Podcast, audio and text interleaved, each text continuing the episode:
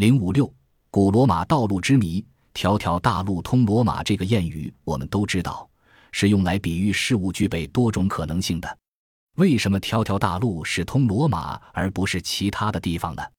这个谚语最初是怎样形成的呢？这件雕塑表现了在激战中负伤的罗马士兵被抬上运输车。从这辆造型优美的运输车上，不难想象当时的罗马道路一定非常平坦。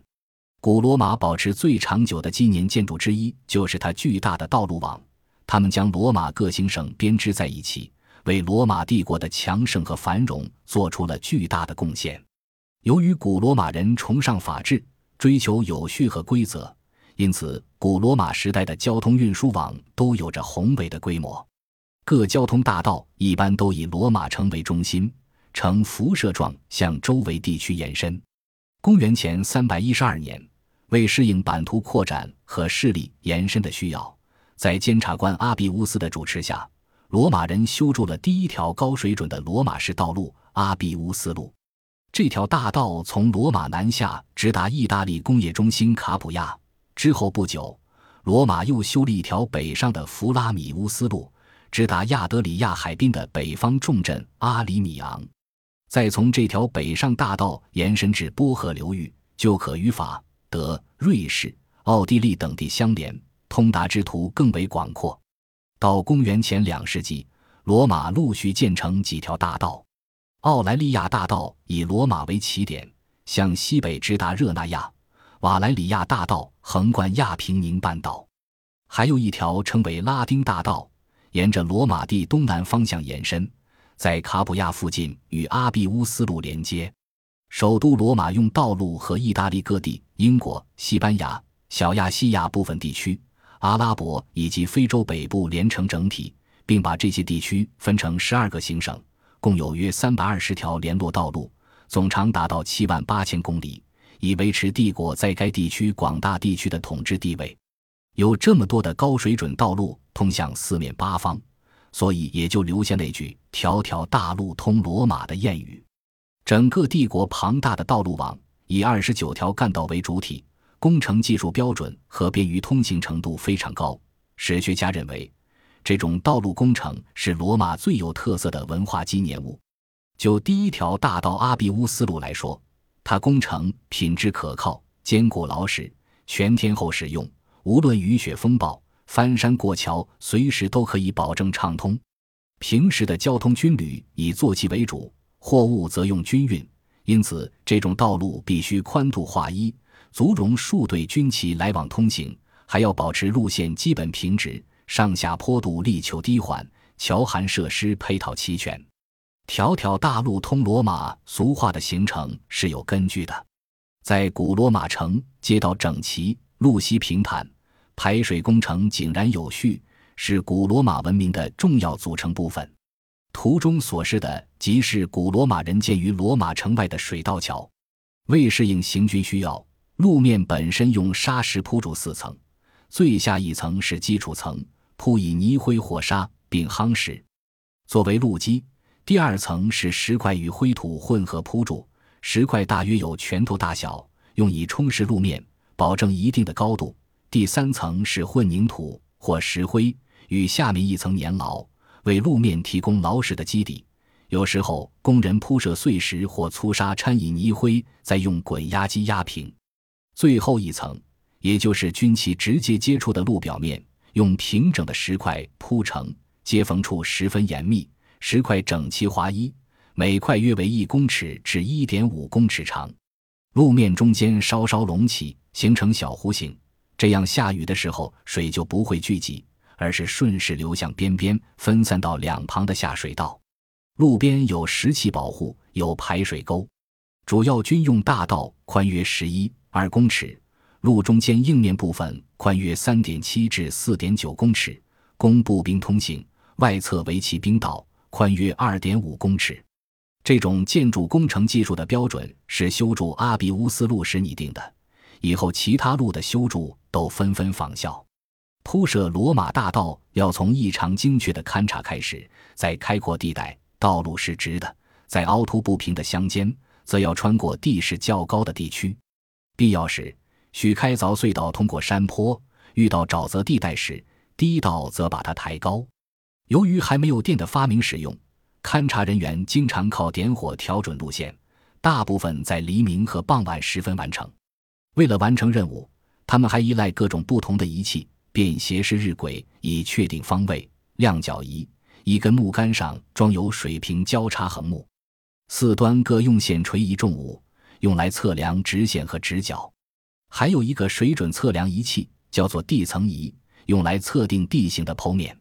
罗马大道后来被用于商贸往来，但最初是军队使用的道路，是帝国为了向外扩延势力，为了加快部队行进速度，以尽快到达前线动乱地点而建设的。条条大路通罗马，在凯撒、图拉真等皇帝亲自监督下建造的罗马大道，建筑规范，管理有序，将千万个城乡紧密连接起来，极大地促进了罗马帝国的繁荣和强盛。为罗马文明的传播创造了无比优越的条件。遍布帝国大地的交通道路网络，在中世纪的时候为全欧洲受益。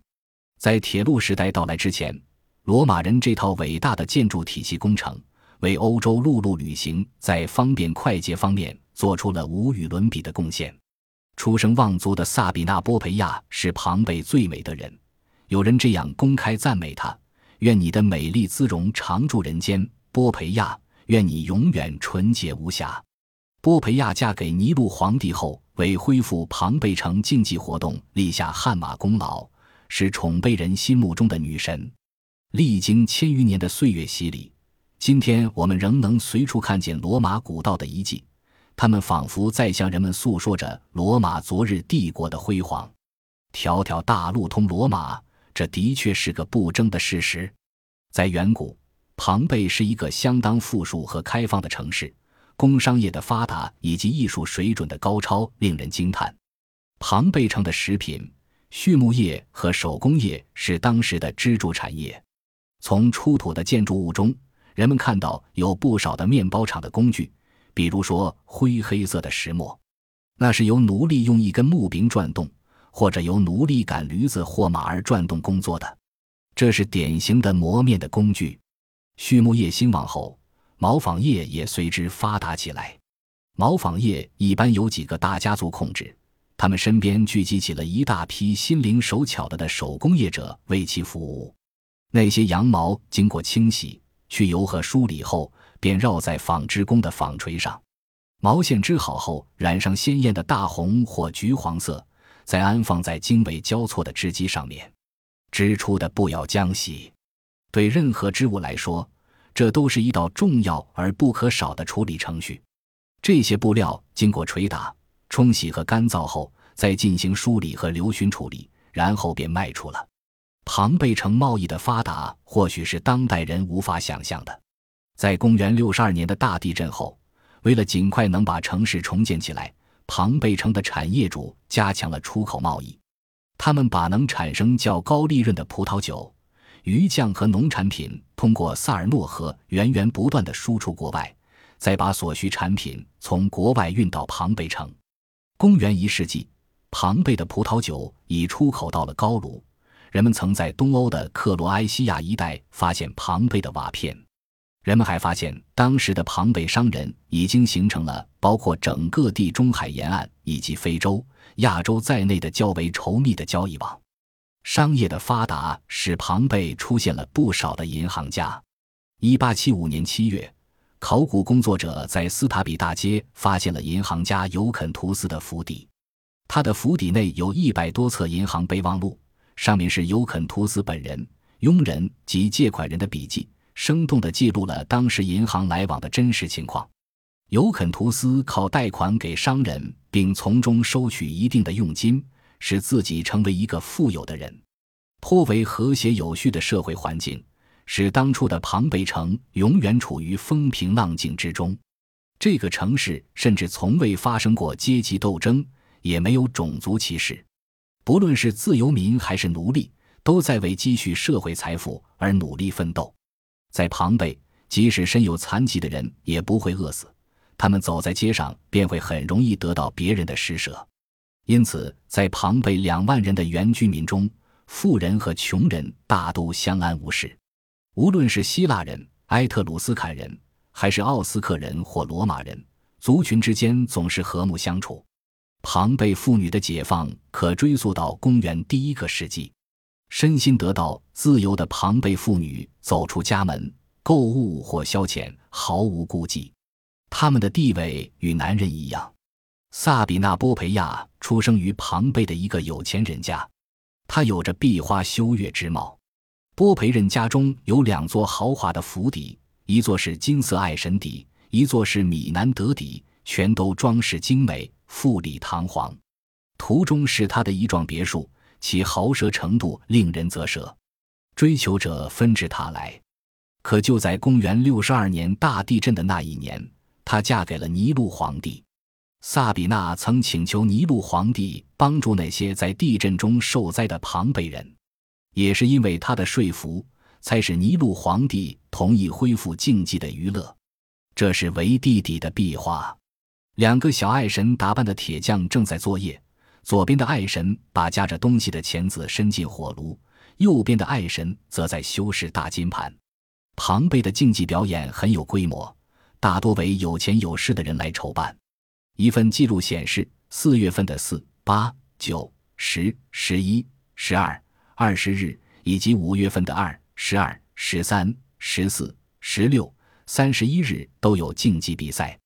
对角斗竞技的狂热。在罗马帝国时代愈演愈烈，出现了许多专职的决斗士。决斗士成为当时最令人羡慕的人，他们不但受到高官的喜欢，也受到青年妇女的青睐。竞技场内不仅有决斗士的格斗表演，同时也有人与野兽、野兽与家畜搏斗等表演。据分析，观众之所以喜欢这些竞技项目，是出于一种病态的狂热情绪。禁止竞技娱乐是公元五十九年。那时，尼禄是为了惩罚庞贝人，在决斗场上屠杀了附近的诺卡拉人。当皇帝宣布解禁后，整个庞贝城沸腾了，人们在墙上刻上“圣裁万岁”、“皇帝和皇后的裁定万岁”、“波培亚皇后万岁”的字样。也许是皇帝的圣德感动了上苍。公元六十四年的那不勒斯大地震，尼禄皇帝幸免遇难。庞贝市民还为皇帝的安康举行了盛大的庆祝活动。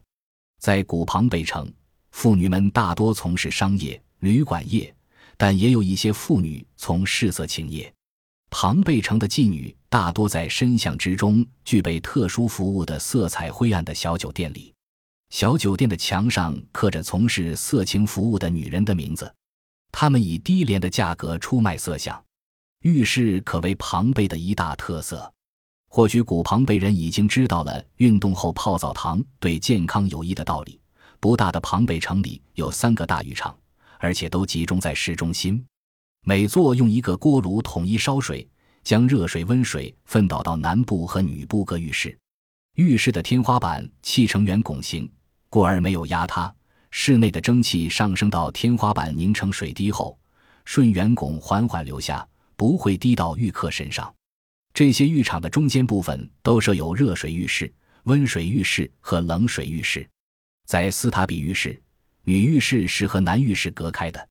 当时必须用日晷来排定男女浴室的开放时间。浴室内有大量的服务人员，他们或者为沐浴者冲洗，或者协助有身残的人进入澡池。客人们洗完澡自会享受到化妆师或按摩师的服务。这在那个时代。简直是神仙般的生活，自然让庞贝人乐此不疲。一八六五年，英国著名文学批评家泰纳在参观了庞贝的浴室后感叹道：“这里的公共浴场也同样给人健康自然的印象。在冷水浴室的岩室，雕满活泼可爱的小爱神，或骑在马背上，或牵引着马车。浴场大厅的建筑更是赏心悦目。”穹隆上面布满极其精致的小浮雕，无浮夸或过分修饰的感觉。对照现代浴室里庸俗而无力的裸体像、做作而淫荡的图画，对比是何其鲜明。庞贝人热爱艺术，戏剧则是他们钟爱的一种。而罗马悲剧诗人塞内加的戏是剧场的常演不衰的节目。剧本中浮夸的情节。华丽的辞藻以及暴力性倾向使他们津津乐道。在喜剧中，他们喜欢古希腊剧作家米南德的风俗喜剧。人们还为这位才华横溢的剧作家建了一所府邸，称作米南德之屋。在这所屋里，悬挂着由米南德造型的壁画。泰纳在回忆有关庞贝的剧场时这样写道：“剧场在一座小山顶上，一级级的阶梯座位。”全是用希腊帕罗斯岛上产的大理石做的，对面是大海和维苏威火山，每大早上闪烁着耀眼的白光。剧场仅仅以一块布幕作为屋顶，而且常常连这点遮掩也没有。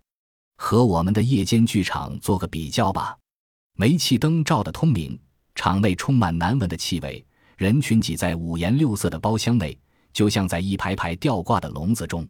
念及此。你不禁会感觉到一种着重锻炼体魄、活跃在大自然的生活，与裹着黑色大礼服、处在人工环境的生活，两者真是有天壤之别。阳光下雄伟的竞技场，给人的印象也是如此。只不过这里也是古代社会的一个污点，罗马时代的血迹仍历历在目。绘画在庞贝也大受欢迎，从古城的挖掘现场。人们看到各个时代的具有庞贝独特艺术个性的美术品，这些作品的大部分都已搬到那不勒斯的博物馆了。一八七一年，英国作家斯汤达抵达那不勒斯，企图接近庞贝。当他进入波蒂西的古画陈列馆，看到了从庞贝和赫库兰尼姆运过来的作品，评价道：“他们色彩单调，但不灰暗，构思平庸，技巧则相当有水准。”有两处我特别喜欢，一是伊菲果涅在陶里斯认出弟弟俄平庸，技巧则相当有水准；有两处我特别喜欢，一是伊菲果涅在陶里斯认出弟弟俄瑞斯推，另一个是雅典青年感谢提修斯把他从人参牛头怪的手中救出来。这两幅的风格都很朴素，丝毫没有夸张做作的气息，水准类似意大利画家多米尼奇诺的刺激作品。不过。仔细观察之后，就会发现画中有一些画法上的错误，是这位画家不会犯的。波蒂西所收的壁画大多是小块的，有五六块大型护壁画，大小和拉斐尔的圣瑟西差不多。这些壁画后来不过是赫库兰尼姆一座公共浴场的装饰，只有愚蠢无比的学者才会认为这些画比十五世纪的作品还要好。似汤达在意大利时，对当地的风土人情感兴趣。对古文物则不那么热衷。庞贝城的人对神极为崇拜，每家每户都在规定的时间祭拜祖先。他们崇拜的首要之神为赫克力士、巴库斯和维纳斯。他们认为赫克力士是庞贝的创造者，而维纳斯则是庞贝城的守护神，因为维纳斯和酒神都是掌管农业的神之。